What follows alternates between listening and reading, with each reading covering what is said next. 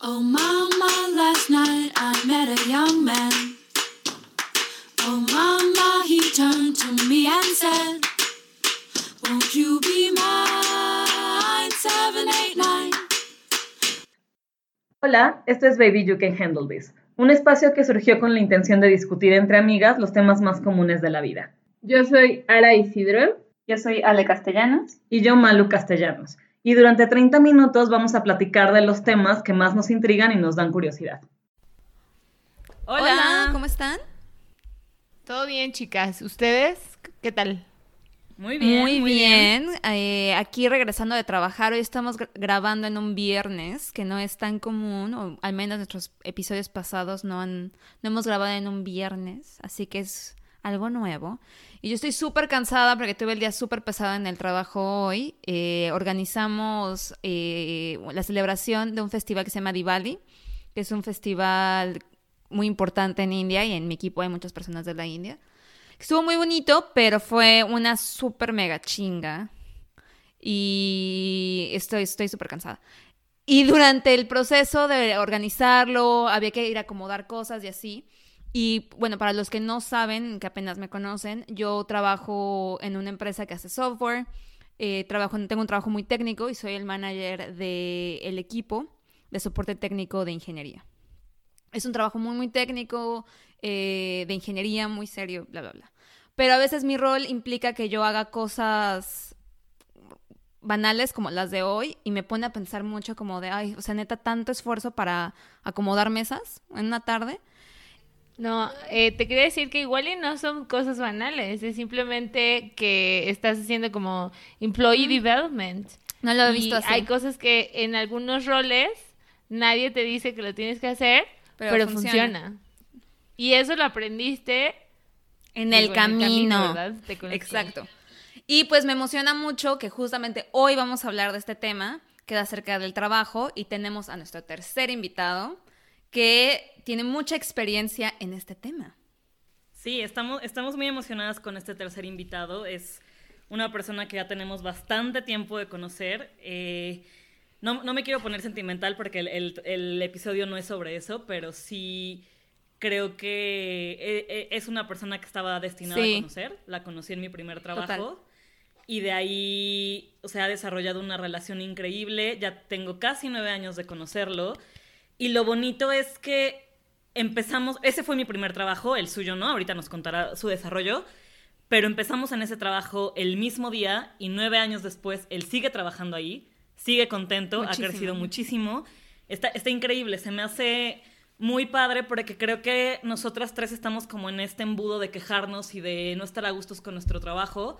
Y él no, o sea, él ha crecido nueve años en la misma empresa, es alguien de nuestra generación, no creo que sea algo generacional de odian su trabajo. Él ha crecido, le gusta, está feliz y me parece increíble. Entonces, hola Miguel. Hola, ¿cómo están chicas?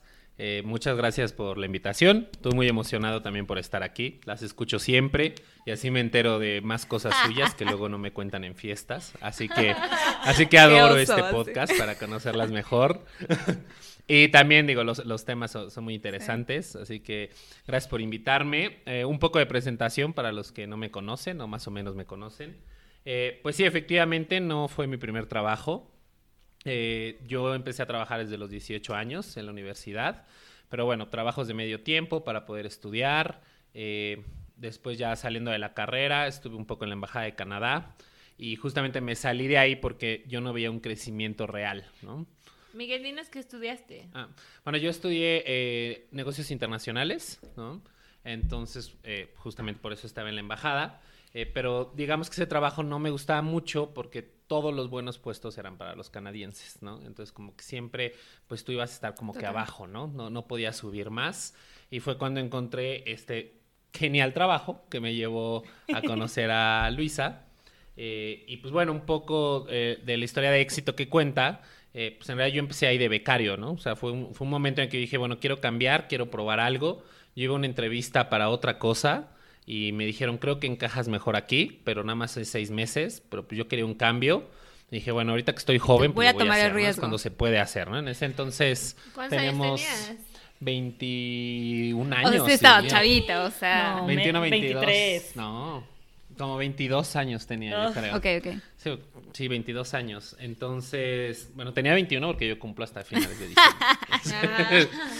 Eh, entonces, en realidad, acepté el cambio, dije, no pierdo nada. Se empecé ahí de becario y ahorita ya soy director de todo Latinoamérica, ¿no? Entonces, este, en realidad sí se puede. ¿no? Ay, yo- felicidades. estamos muy orgullosos de ti.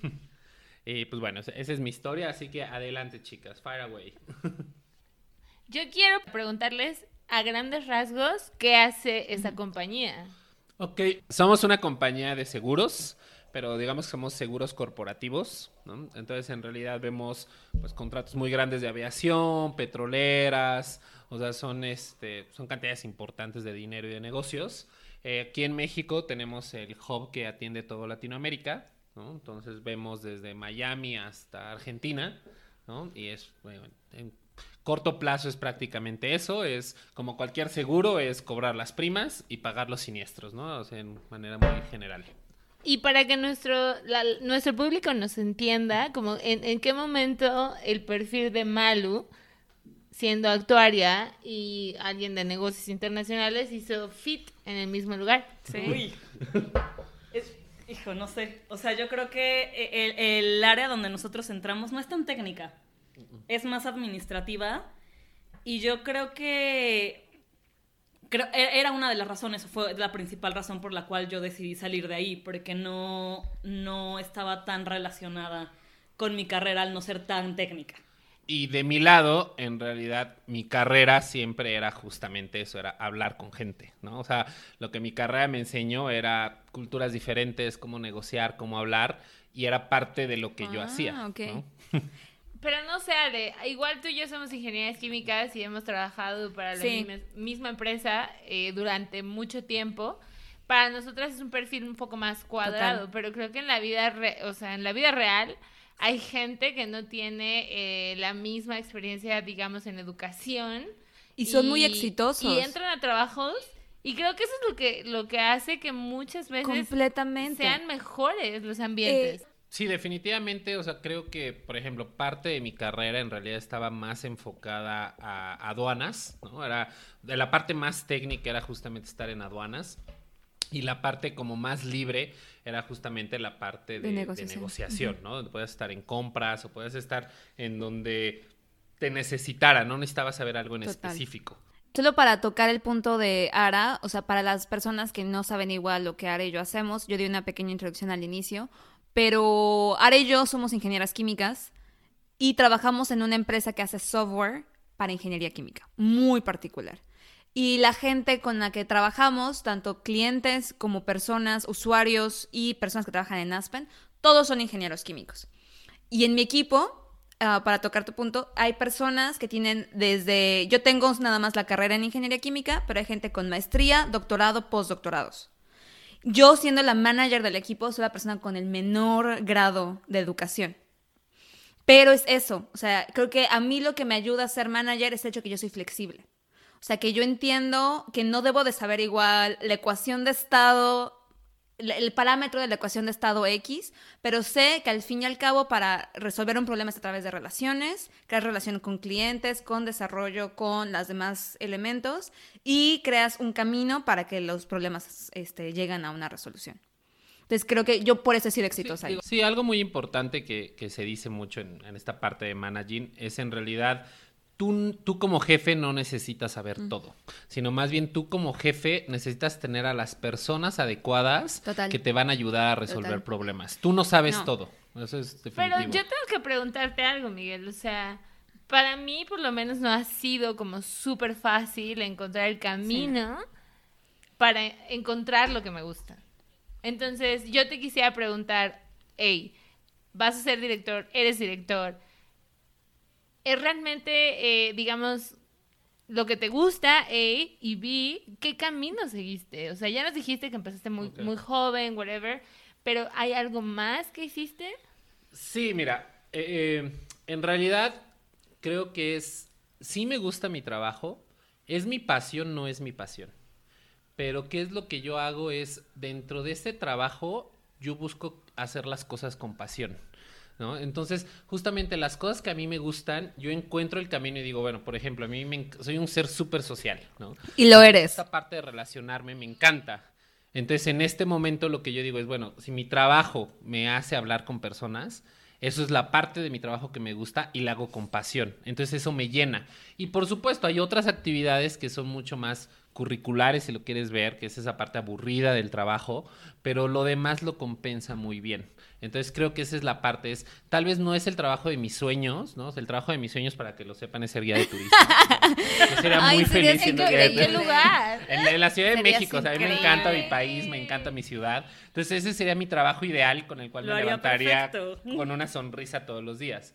Pero entonces, como no lo puedo lograr, ¿qué es lo que hago? O sea, cada vez que viene una visita aquí a la oficina, porque viene gente de toda Latinoamérica, de Londres, de Estados Unidos, pues yo soy el que lo saca y el, El que... guía de turistas. Soy el guía de turistas, he ido a Teotihuacán 25 veces. Total. O sea, entonces en realidad esa es la parte de mi trabajo que yo encuentro la pasión en él y es lo que me ha mantenido. Ahora, la parte B que me dices, ¿qué camino tomé? A mí, no, no digo que le vaya a funcionar a todas las personas, pero a mí me ha funcionado ser muy paciente.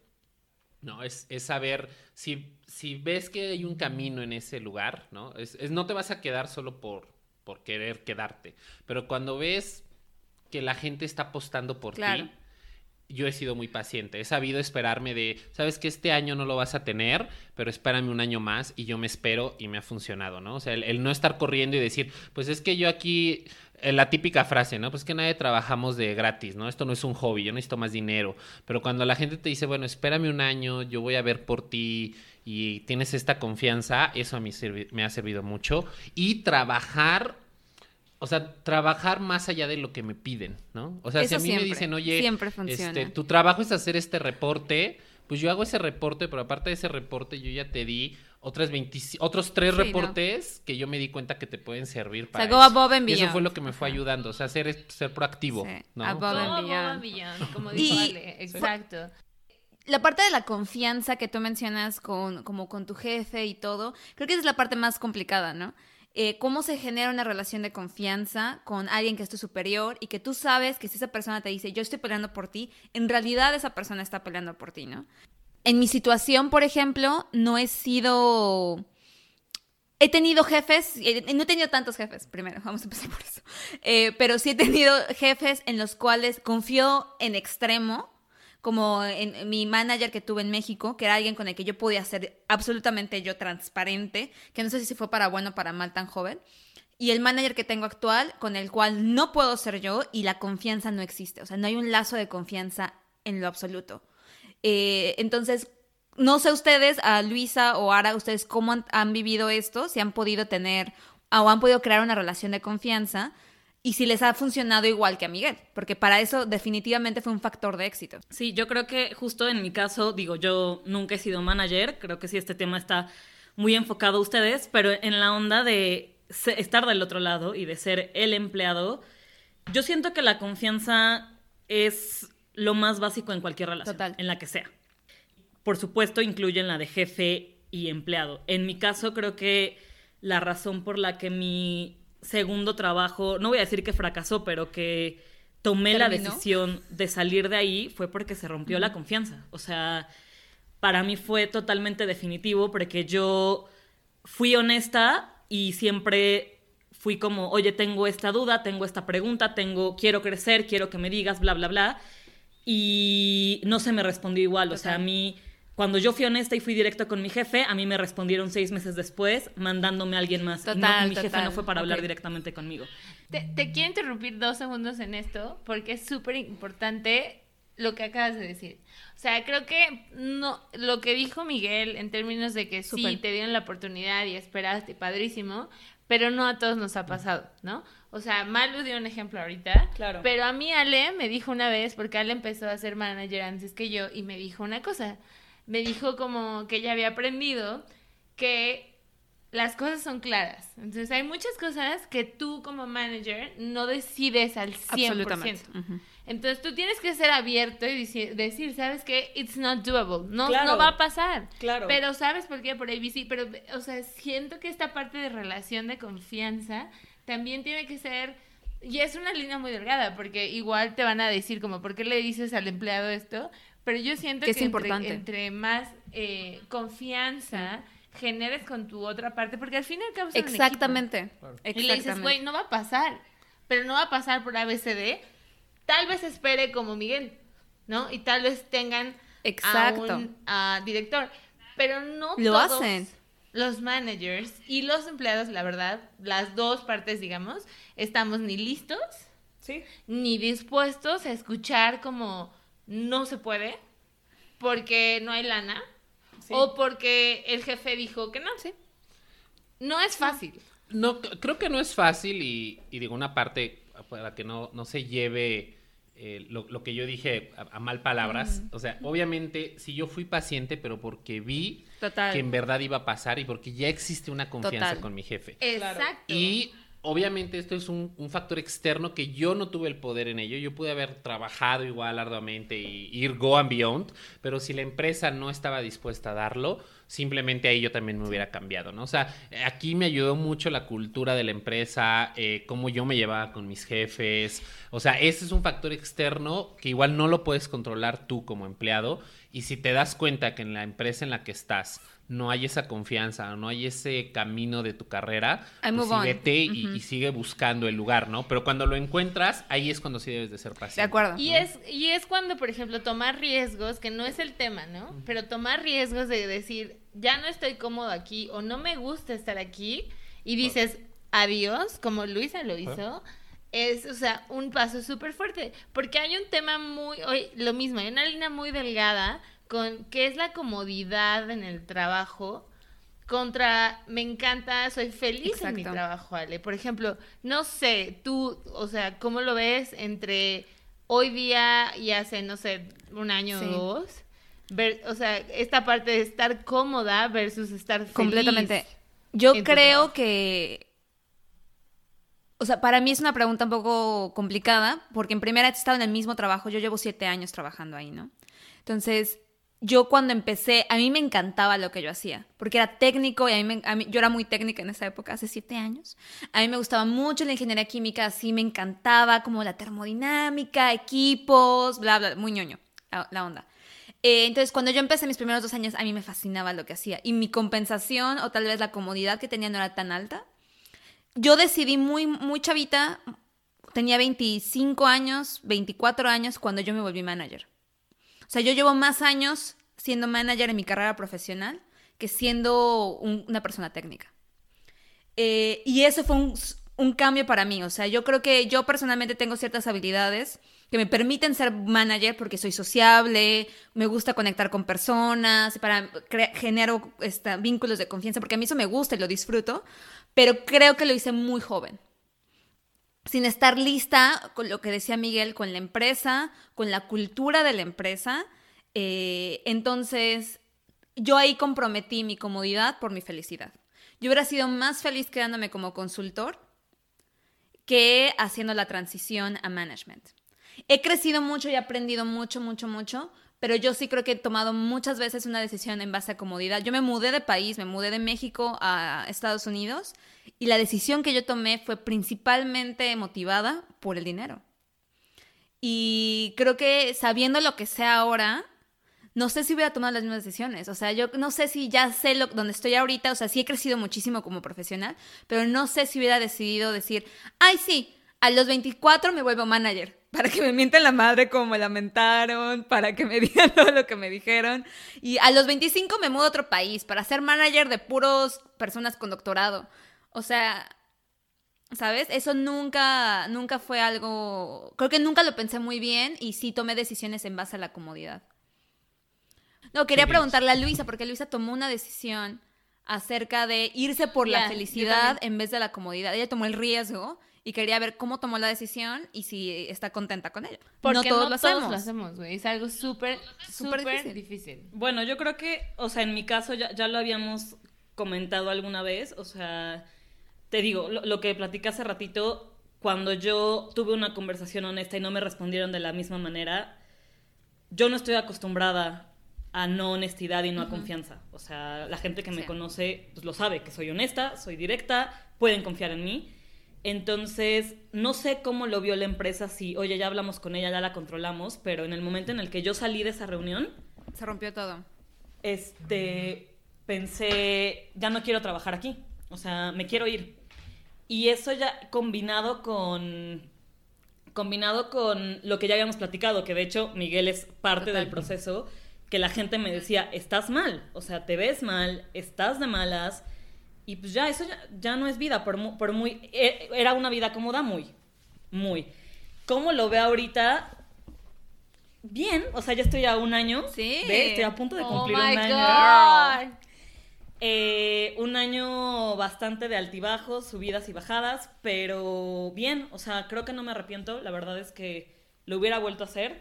Lo único que me, lo- que me arrepiento un poco, pues es el tema del dinero, eventualmente. Porque el dinero se como- acaba. y ya cuando empiezas a buscar trabajo otra vez, te das cuenta que, damn, me pagaban bien. O sea, era como, mm, era un trabajo muy bien pagado. Pero quitando el dinero, no, no me arrepiento para nada. O sea, estoy muy feliz con mi decisión. Yo, yo quiero decir algo en términos de comodidad versus felicidad. Y no sé, a lo mejor no a muchos les ha pasado, pero a mí me pasó que ni siquiera me lo pregunté. Sí, a mí tampoco. O sea, Yo nunca me yo en, la car- en mi carrera profesional, yo la neta es que era como conforme pasan las cosas, lo que sea, pero yo me tardé muchísimo en pensar, ok, ahora, ¿qué quieres hacer en dos años? Y obviamente tomé responsabilidades que me encantaban y hacían, porque eran nuevas, me, me hacían como hacer cosas diferentes y motivarme, pero hubo un momento en el que decidí como pensar justo eso, como estoy feliz en mi trabajo o no. Y es muy difícil, la neta, porque hay mucha gente, y yo trabajo con gente joven como yo, que no estamos dispuestos a aguantar como lapsus en los que, pues la neta, todo va mal. Y como dices, o sea, dices, o sea, yo estoy haciendo A, B, C, D, y ya quieres como Ajá. un cambio. Cada año, ¿no? O sea, que quieres con, continuo Entonces, cambio yo- cada año. Eso creo que es un tema de, es un tema También. madurez y no todos estamos Total. ahí. Eso a mí me costó mucho trabajo. Digo, lo, lo entiendo, o sea, una parte que a mí, nuevamente, o sea, creo que también he estado privilegiado en el lugar en el que estoy para que me haya desarrollado como me desarrollé. O sea, yo cada año cambié de actividades. O sea, cada año siempre ha sido un reto para mí el trabajo. O sea, nunca he hecho lo mismo cada año. Cada año es, oye, es que salió este proyecto, vete para este proyecto y yo lo tomo. Entonces, desde que yo entré a esa compañía estos nueve años, cada año he hecho algo diferente. O sea, creo que nada más hubo dos años en los que no hubo ningún cambio, pero fue justamente cuando me Y hay volví que manager, adaptarse. Que estaba aprendiendo y para mí fue como estoy aprendiendo esto, ¿no? Pero en realidad ya que lo manejaba era ahora un cambio, ahora vas a llevar este equipo, ahora vas a llevar este otro equipo, ahora viene esto. Entonces en realidad siempre me han mantenido en el, en el reto. La parte que decían de la felicidad versus la comodidad, o sea, por ejemplo, yo sí lo pensé, cuando me ofrecieron ser manager, yo no dije que sí luego, luego, yo dije, déjame pensarlo, porque yo pensé que no era bueno como Eso te lo manager. admiro Yo mucho. dije, tal vez no voy a ser bueno como te lo manager. admiro mucho, el tomarte un momento. Déjame pensarlo. Tomártelo. Sí, o sea, yo platiqué con, con muchos amigos del trabajo, platiqué con, eh, digamos que con mis gurús que yo tenía en Londres, ¿no? Diciéndoles, oye, me ofrecen esto, pero no es mi plan de carrera, yo no lo quiero. O sea, yo siempre me vi como una persona independiente, como haciendo esta parte de consultoría dentro de la misma empresa, ¿no? Porque me funcionaba muy bien. Yo dije, yo puedo ser responsable de mi propio trabajo, pero no puedo ser responsable del trabajo de los demás. de otros. Claro. Entonces yo me tomé casi un mes en tomar la decisión. Wow. Un mes. Y cuando... Alejandra y yo. Al día, güey. A mí me lo ofrecieron en una junta. En esta junta dije que sí. 24 años. No, a mí me lo ofrecieron, a mí me lo ofreció, True story, ajá. a mí me lo ofreció mi jefa, no, bueno, que en ese entonces no era mi jefa, era la directora, ¿no? Entonces me lo ofreció así, ¿sabes qué? Eh, tu jefa, ¿no? O sea, tomó la, eh, fue mamá, ¿no? Ya decidió no regresar a- al trabajo, entonces tú estuviste como coordinando mientras ella estuvo eh, de maternidad, entonces, ¿quieres este puesto? Y yo dije, no lo sé, déjame platicarlo y, y regreso contigo, ¿no? Súper diferencia. Total. Y, y sí, o sea, lo pensé y obviamente viene esta plática donde ella te dice, bueno, pues piénsalo porque son once in a lifetime. Total, o sea, piénsalo siempre te bien, van a ¿no? vender el rol, o sea, el sí, rol ya sabes, es- este vende. tipo de Ajá. te quieren llevar a tomar la decisión, Te encaminan. te encaminan para que lo hagas, ¿no? Porque a ellos les conviene, Obviamente. claramente a ellos les conviene, ellos ya ven algo en ti. Y porque ven potencial. Sí. La verdad es que es porque ven potencial. Sí, pero Las cosas no son de a gratis. Sin embargo, alguien más toma la decisión o te Sí. está llevando. Te lleva, o sea, es, ellos pueden ver el potencial y por eso lo quieren, pero va a ser para su beneficio, ¿no? Pero hay una línea muy delgada y ahí yo sí quisiera preguntarte, o sea, dijiste que había unos gurús en, en Londres y lo que sea. Por ejemplo, ¿tú puedes ser amigo de tu jefe? O, o, o- o vamos, de tu equipo. O sea, siento que hay una línea Súper delgada. súper delgada. Hay una línea súper delgada y en realidad en esa parte, bueno, ahorita ya me contarán ustedes Sí. sus experiencias. Yo justamente soy una persona súper sociable, ¿no? Soy una persona súper amiguera. o Tú sea, eres yo el sí jefe soy- ideal, Yo soy la my neta. true... Sí, yo soy true myself, ¿no? O sea, no, no me oculto. Honesto. Sí, es que tú, tú tienes ¿Qué es una personalidad muy, muy particular, muy bonita y creo que tú eres justo un muy buen fit para management también. Eres honesto, real, al punto, no hay mamadas, lo que ves es lo que hay. Sí, pero algo, algo que he aprendido, ¿no? Del lado de con el jefe y que me costó trabajo y, y- y fue a, a- a- a golpes prácticamente, ¿no? O sea, en el sentido de, de me fue muy mal por ser honesto, ¿no? Es que nada es gratis. tuve, tuve que aprender a ser político, ¿no? Y fue lo que me dijeron muchos. O sea, a- agradezco tu honestidad, pero tienes que saber ¿Y dónde, cuándo y cómo decirla. ¿Y a quién? Sí, sí, sí. O sea, son estas cuatro preguntas de antes de abrir tu boca y dar un comentario, piensa dónde lo estás diciendo, a quién se lo estás diciendo y cómo se lo vas a Absolutamente. decir, ¿no?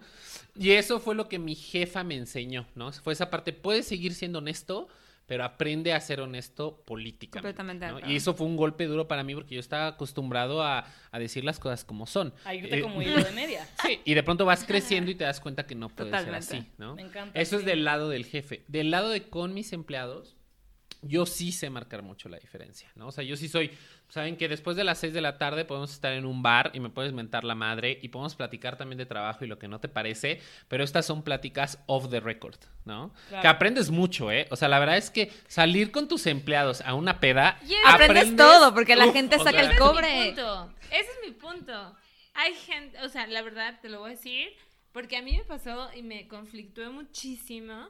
Y para mí fue como era mejor pintar mi raya, porque al fin y al cabo, siempre sale una pregunta incómoda.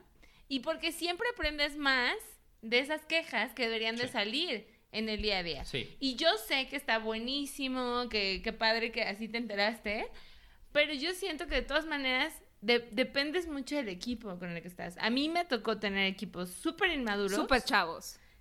Y yo siendo a lo mejor en ese sentido tal vez inmadura, pero cambiando gente, o sea, depende muchísimo de las personas. O sea, siento que una vez que tú dices, ok, yo abro la puerta a que me digan qué onda, no significa que la gente que está enfrente de ti sea lo suficientemente madura Para hacerlo. como para pensar las cosas antes de decirlas. Como te dijo, por ejemplo, tu jefa, Sí. espérate, piensa lo que me estás diciendo, porque hay muchas cosas que son berrinches. Y yo lo digo porque a mí me pasó y yo me emberrinché y yo lo dije y la cagué. O sea, no es porque yo te diga, es que a mí no me diga nada, no es simplemente porque a mí me pasó y la cagué. Creo que en este aspecto es también qué tipo de jefe quieres ser. O sea, yo, por ejemplo, yo entiendo que mi jefa en algún momento me puede decir, ¿sabes qué? No me lo digas en frente de la gente. O sea, si me vas a dar un feedback negativo, dímelo aquí en corto, tú y yo, porque si no, o sea, me siento expuesta y toda esta Ah. parte y lo puedo llegar a entender. Pero en esta parte que hablamos exclusivamente de la peda, yo sí soy súper abierto con mi gente. O sea, y, y más bien aquí yo te la regresaría de el que tiene que ser maduro eres tú al escuchar creo que eso. O sea, estoy de acuerdo cuando ellos llegan y te van a mentar la madre para decirte es que eres un pendejo porque no sabes hacer esto, esto, esto y lo otro. Yo lo que hago, y mira que también estoy hasta las manitas, pero es, ok, o sea, dímelo todo, no trato de racionar con ellos porque lo- ellos no quieren Total, racionar en ese momento, ellos solo quieren Catarsis, expulsar lo que o sea, quieren. catarsis. Y esa catarsis yo la tomo y después en la semana es, ¿recuerdas La lo que piensas, platicamos? La piensas. ¿Qué piensas Lo- ahorita lo ya haces, sobre o qué sea, tú- de tú esto? sí Me llevo esto. confrontas o conectas la peda con la realidad. Entonces tú sí, sí dices, si yo voy a salir de- borracho contigo, está bien, ¿no? Pasó a, los dos somos accountable porque somos adultos, que eso es lo que me gusta mucho como de tu estilo, que dices, tú y yo somos adultos, güey. Si tú decides decirme esto en la peda, se te va a regresar. O sea, lo vamos a discutir y lo discutes en sobriedad. Eso, o sea, neta, yo lo admiro mucho porque yo, yo, yo también me he distanciado Ale, mucho. tengo que yo me he distanciado mucho también y nunca lo he hecho. Yo, te, yo tengo que decirte porque es la verdad y así siento, y no es por justificarme, pero es simplemente que una, yo siento que tomé una decisión de ser manager muy Yo también. joven, que es lo mismo que dijo Ale, y en ese momento cuando tú tienes que ser maduro, porque es la verdad, porque hoy día me siento cómoda en esas situ- situaciones, pero hace tres años Sí, no, Cuando empecé, horrible. Sí, claro. Ay, sí, no. yo no podía.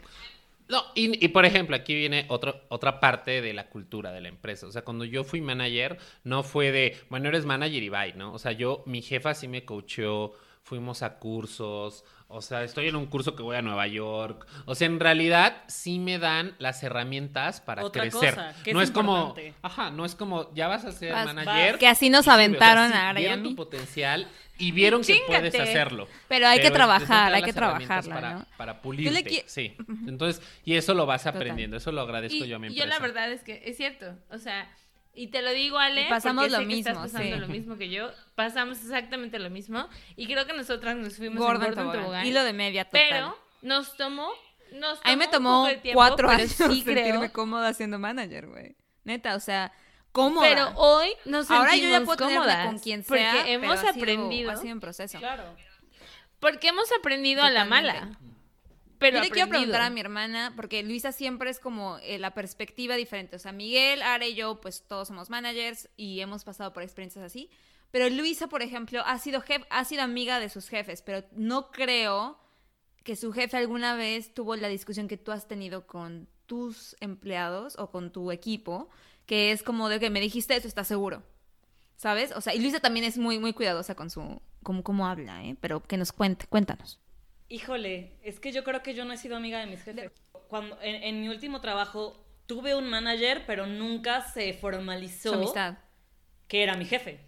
Entonces me llevaba bien con él, íbamos a la peda, pero nunca se formalizó. Entonces, pues, y mi jefe directo, que es un tema que sí me gustaría tocar mucho con Miguel, estaba lejos, o sea, no lo tenía en la oficina. Sí, jefes a distancia está cabrón. Entonces, pues yo diría que nunca he tenido como ese problema porque no siento que haya sido amiga Pero de mi tu jefe a distancia que tuviste, Ajá, el tú no a lo considerabas tu amigo.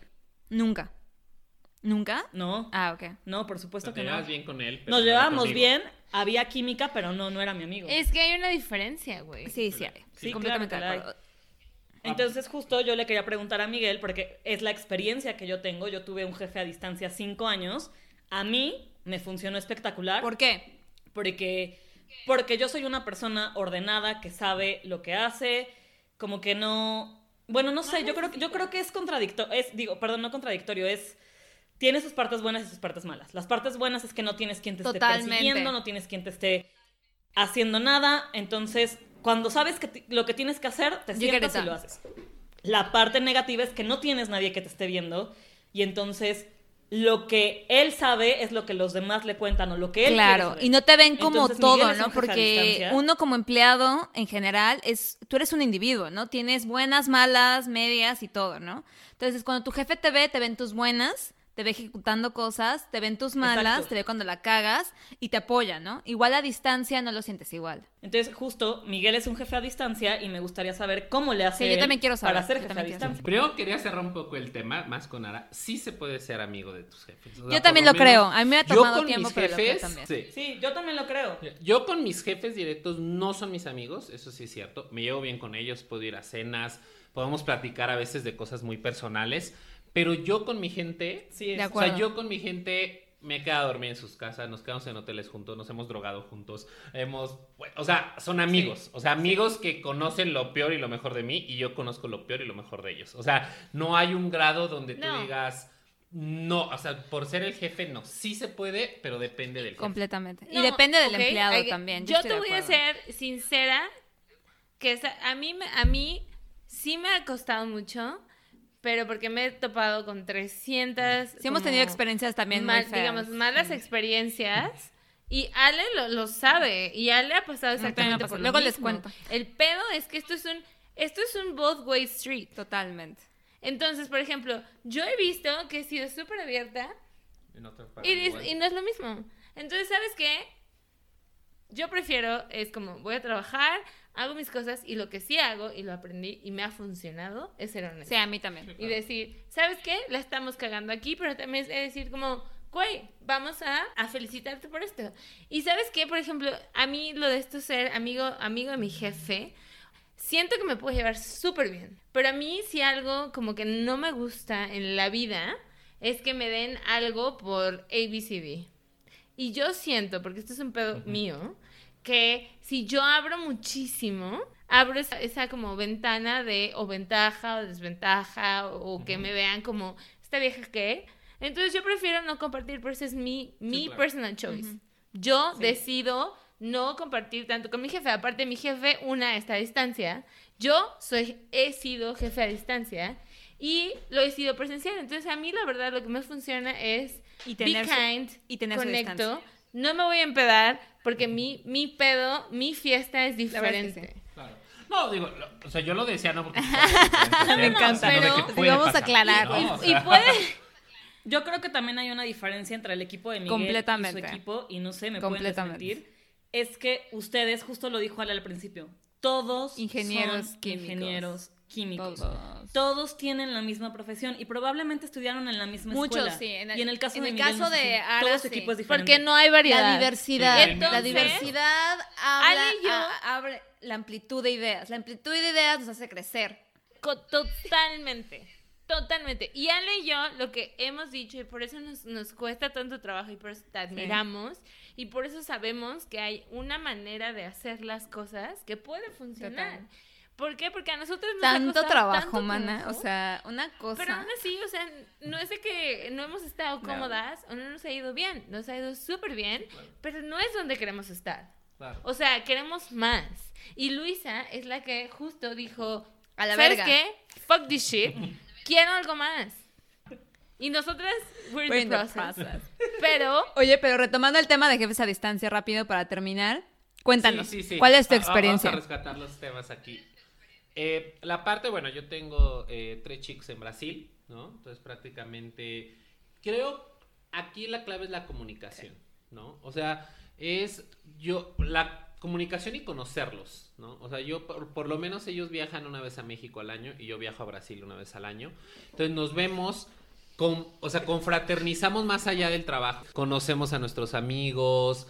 Digo, nuevamente viene esta parte de como yo soy, ¿no? De, oye, involúcrame, ¿no? O sea, quiero saber de dónde vienes. A ti te eres, interesa la ¿no? historia de Entonces, las personas. Esto nos ¿no? ha De- ayudado mucho. Independientemente de donde sean, te, te interesa la historia de las personas. Sí. Entonces esta parte ha ayudado mucho porque esa comunicación es buena. Yo, yo les comentaba que, o sea, yo, hay días que sí, puede ser que no hables con ellos directamente para algún tema, porque estás en juntas, estás haciendo cosas, pero algo que yo hago todos los días es abro el chat con ellos tres juntos y es, hola, buenos días, ¿cómo están? Vengo llegando crudo o, o vengo llegando apurado o tengo esta junta hoy. O sea, les dejo saber como algo mío y a ellos, ah, no, yo también, jajaja, cinco minutos de risas, se cierra el chat y tal vez ya no los vi en todo el día o ya no conviví Pero con generas ellos día, conexión, pero ya me hubo encanta, sí. un generas una conexión que ellos te dicen de, ah, hoy, ¿no? O sea, hoy pasó esto. Tenemos un chat en, en el WhatsApp que tampoco es como que este chat que diario nos escribamos, pero de pronto que estás en la fiesta y manda la foto de, bueno, aquí estamos en la fiesta y ellos también te la mandan. O sea, Padrísimo, sí. hacemos que la conexión sea humana, está padrísimo. ¿no? Yo tengo justo una duda aquí que no sé, porque yo creo que no sé si ahora tenga el mismo problema. ¿Será cultural? ¿Será porque eres latino y mi jefe a distancia era gringo y tu jefe a distancia es gringo? Ser. ser. Total. Bueno, el jefe a distancia de Ara, quiero solo quiero aclarar, no es gringo, es chino. La, no, Ah, es bueno. Ah, bueno. completamente. O sea, pero no latino. está más cabrón. Peor aún que, que gringo. Pero, Como tal, no creo que se nazca siendo un manager, ¿no? O sea, un manager se aprende.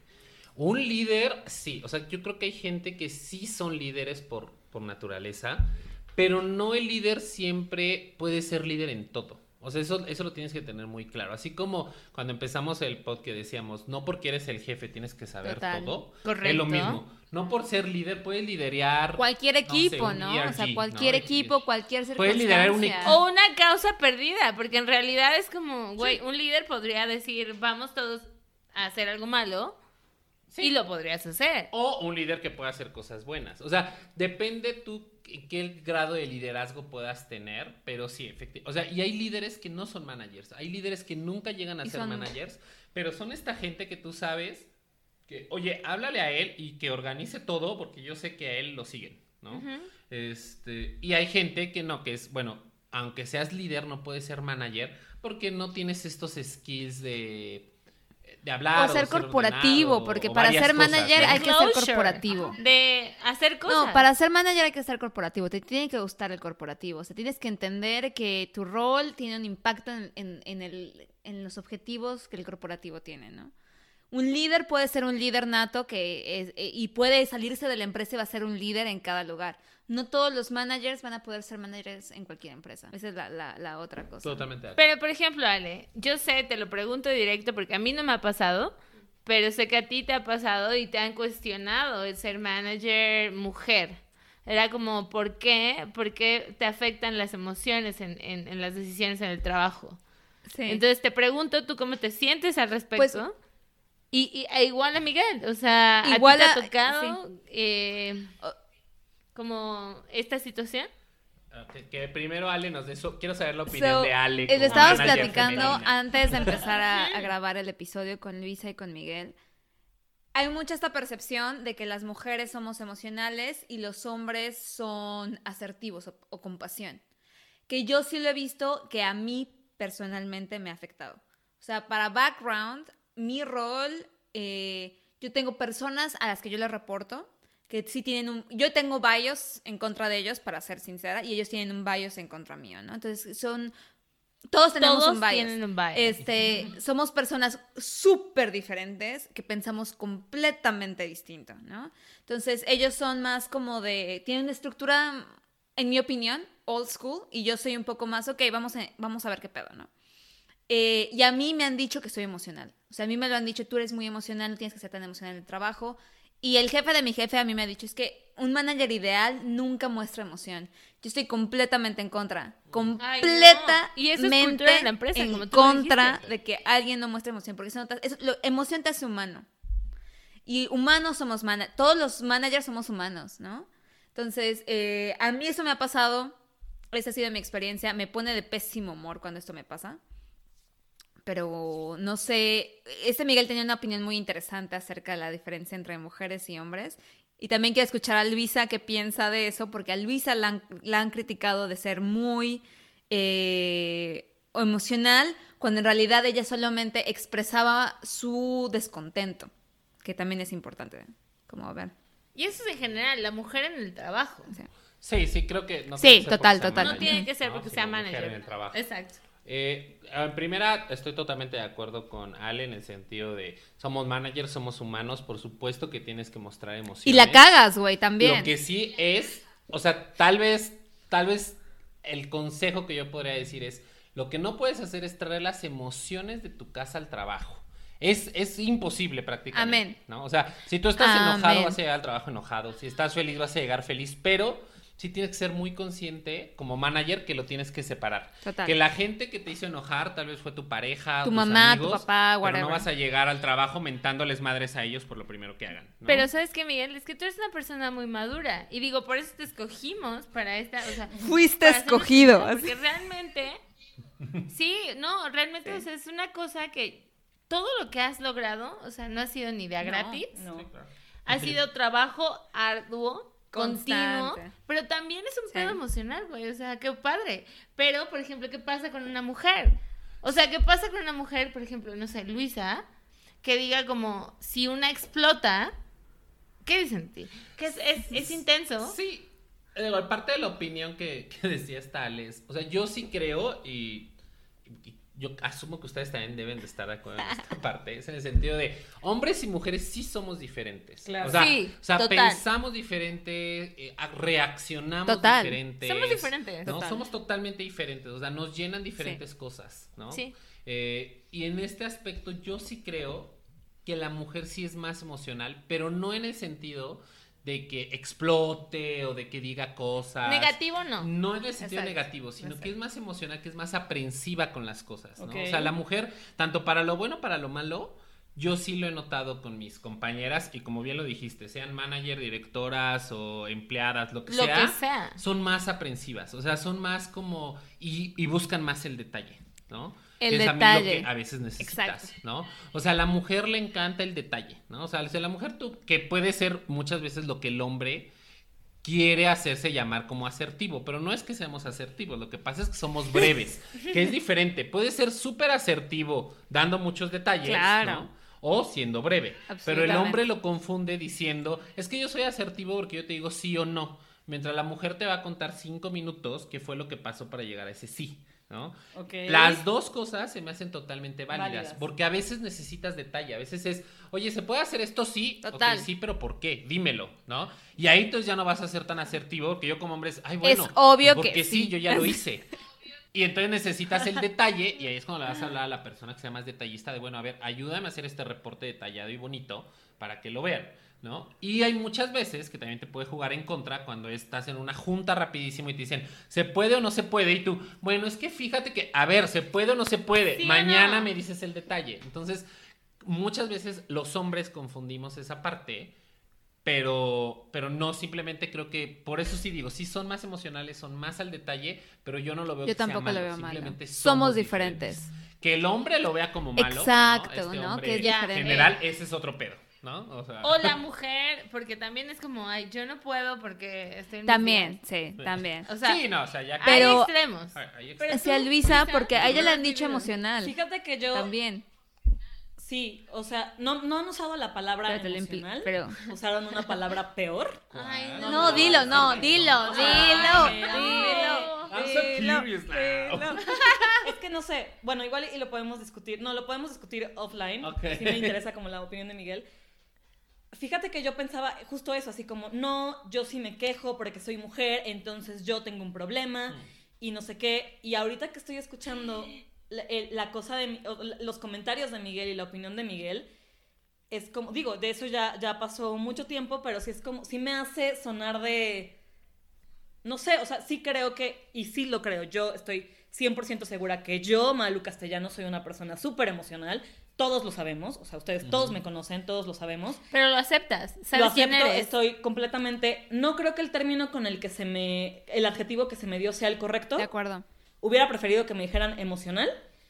Y ahorita que lo que escucho lo que dice Miguel, pues sí creo que pude haber usado muchos consejos que él me está dando ahorita nos para expresar dando. mis ideas de manera diferente, pero aún así sigo pensando que el adjetivo que se usó para describirme no es el correcto.